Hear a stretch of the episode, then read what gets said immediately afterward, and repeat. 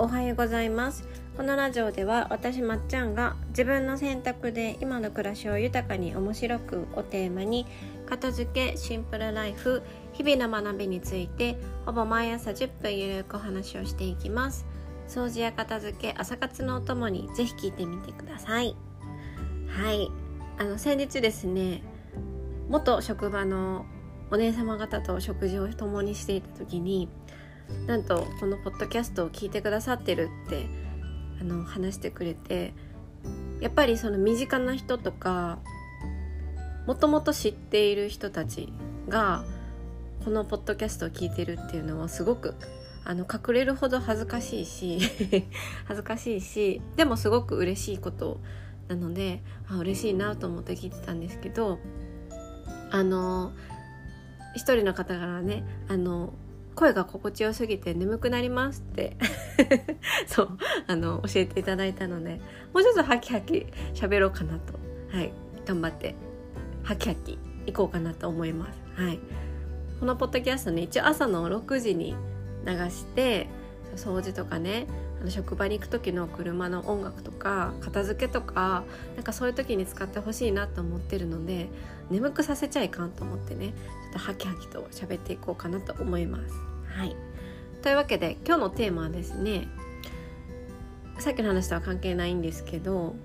主語の使い方で意味が変わるということについてお話をしようかなと思います。はいまあ、これはあの最近気づいた学びみたいなものなんですけれども私がね先日友人と少し深い話をしている時に自分が思った通りに伝わらなかったんですよね。そう。あれですよ。母国語です。日本語使ってる時なんですけどあのうまく私が伝えたいことが伝わらなくってですねなんかあれってなった時があったんですよ。そう。それでなんでなんだろうなってその時はなんかちょっと不思議に思いながら考えてまあでもねその後すぐ忘れてたんですけど夜最近は一日の振り返りをジャーレンジャーナリングジャジャー 早速噛んでるジャーナリングにねしてるんですけれどもその時にそういえばなんであの時話うまく伝わらなかったんだろうって考えてあこれかもしれないって答えが一つ出てきたんですよね。でそれが最近ネットとかニュースとかでもよく、えー、批判される時に使われるあの主語が大きいっていうことなのかなと思ったんですよ。うん、最近ねあの一つのドラマの、えー、脚本家の方がすごく批判されていたことの一つの理由にねあの日本人に見てほしいっていう言葉遣いをされていた時に、まあ、それがね私はえー、その文章を見たわけでもないですしそのニュースをちゃんと読んだわけではないんですけど、まあ、それで叩かれてたんですよね。うん、でそれっていうのは、まあ、ちょっとね、えー、日本人以外は見るなっていうニュアンスが少し隠れている。見る人から見るとそうからすごく批判されてたと思うんですけどそれってあの多分文化的な要素とか国語日本語の言語みたいなものの、えー、理解度が高い人に聞いてほしいっていう言葉がなんか一言で日本人ってまとめてしまったんだと思うんですよねその裏側っていうのは。でも主語を日本人にするとすごくなんだ限定的になってしまうし日本人以外は見るなっていうね風に捉えられるから確かに批判されるなと思うんですけれども私が今回会話の中で伝えたい時に私の事柄なのに主語をね少し大きくして話してたんですよ。そうで私どういう時に主語を大きくして話すのかなと思ったらなんかこう客観的な要素が入っている時そう私だけじゃないっていうニュアンスが入っている時と文化的言語的背景がある時にあえて使っているような気がするんですよ。このポッドキャストでもそうですけどあのなんだ？例えばうんフランスに行った時にこういう体験をしたからえー、フランス人はこういう傾向があるんだとか日本人はこういう傾向があるんだとか例えば日本は、えー、日が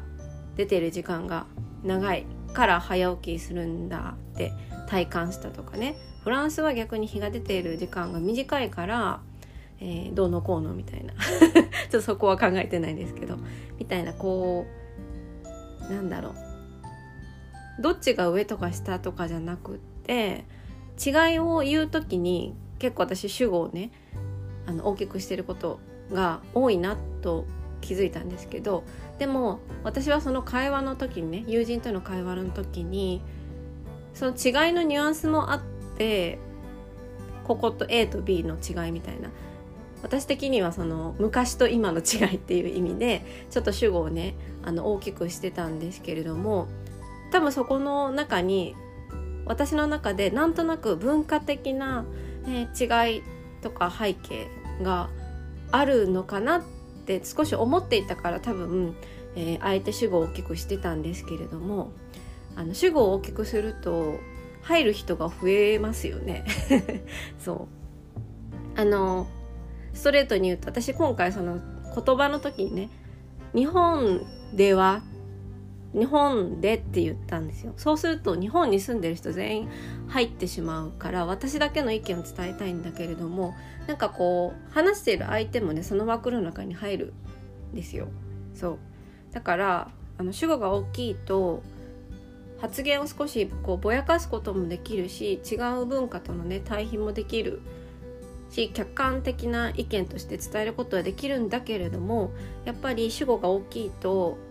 あの話してる相手とかその第三者もその中にね含まれてしまう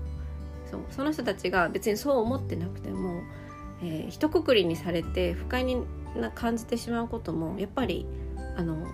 起きるんだっていうことであの実体験を通してちょっと、えー、感じました。はいただねそのポッドキャストとかで例えば例えばですよ日本はこういう感じででもそうじゃない人もいてでもそう思う人もいていろんな意見あると思うんですけどって言ってたらすごくなんか 伝えたいことが伝わらなかったりなんかボヤボヤボヤボヤってなってなんかこの人何が言いたいんだろうみたいな感じに結構なると思うんですよ。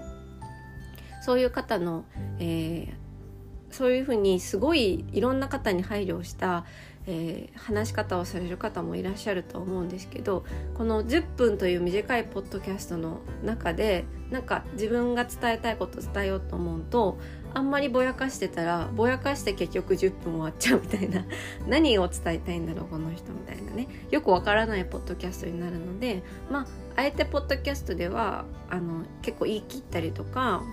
あの文化的な背景とか言語的な背景のことを伝えたい時違いを伝えたい時は主語を結構大きくしてますけどでも日常とかでね自分の意見を伝えたりとかなんかこう主語を使うにしても「何々人」とかこうすごく排他的な表現を使うのはちょっと気をつけないかなってちょっと、はい、思いましたので多分皆さんもねあの使うことあると思うんですよ。ただそれを録音してあの批判したりとか政治家とかね テレビの人みたいにこう揚げ足じゃないですけどその言葉をだけをかいつまんで、えこう捉える人がいるんじゃないかっていう、え機会がないから流れてるんですけどでもねあの最近はちょっとそのいろんなね、えー、国の人と接することもありますし多様な考え方が受け入れられつつあるからこそそういう主語によって他者を配慮するしたりとか排他的なね考えになるような主語の使い方っていうのは、えー、気をつける気をつけた方が、えー、自分にも相手にも、えー、ためになると思ったので主語が大きいものを使う時はちゃんと意味があって使うようにした方がいいと感じました。はいというわけで今日のテーマはですね主語の使い方で意味が変わるでした。はい。まあ自分が伝えたいことを相手がこう捉えてくれるって信頼するのも大事ですしなんか目の前にその人間がいたら伝わらなかった時にあのちゃんと訂正をしてコミュニケーションを取れる 取れる人間関係を持っておくっていうのも大切かなと思います。はい、